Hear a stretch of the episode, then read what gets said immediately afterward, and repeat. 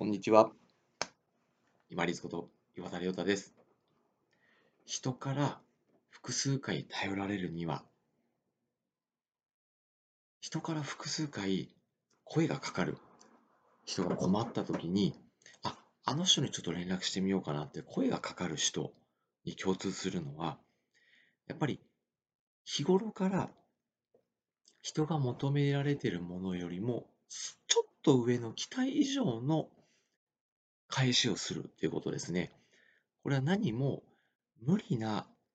例えば内容であったり、量であったりっていうものを無理な期間でぎゅっと詰め込んで自分の体に鞭打ってやるというよりも、細かな配慮じゃないかなと思うんですね。仕事であれば、最初の確認をまあ、きちんとしておく。要は不明点をなくしておくとか、途中の経過をちょっとだけ細かく報告しておくとか、気になるところをまたちょっと細かく連絡しておくとか、先の目処について、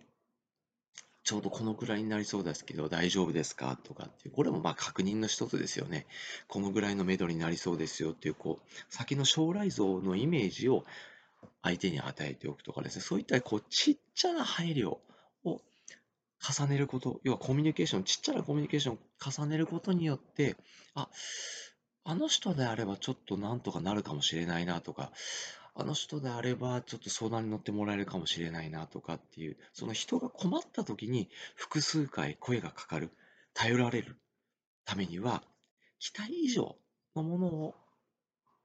ちょっとお返ししておくっていうところですね。ここを意識すると、仮に毎回毎回お声がかからなくても、ちょっと期間が空いて思い出してもらえる、頼ってもらえる、複数回頼ってもらえる存在になれるんじゃないかなと思います。冒頭でお話ししたみたいに、自分が好きじゃない内容、まあ得意じゃない内容っていうのもそうですね、を無理な量、無理な期間で、無理に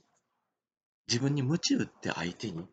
与えていくっていうことでは決してありません。仮に短期間であっても自に自分に無理したものというものは必ず自分に返ってきますので、その後、またちょっと休養しなければいけなかったり、うまく調整しなければいけないので、